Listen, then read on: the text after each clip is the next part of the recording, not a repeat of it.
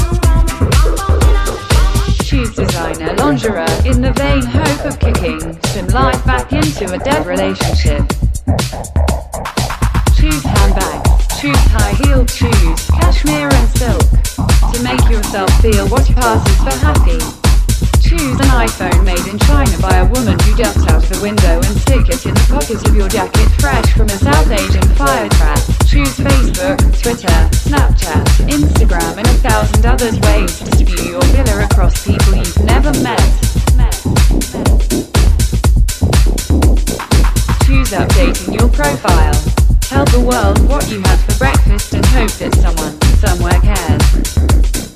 Choose Looking up old flames, desperate to believe that you don't look as bad as they do. Choose live-blogging. From your first wank till your last breath, human interaction reduced to nothing more than data. Choose 10 things you never knew about celebrities who've had surgery you'd like.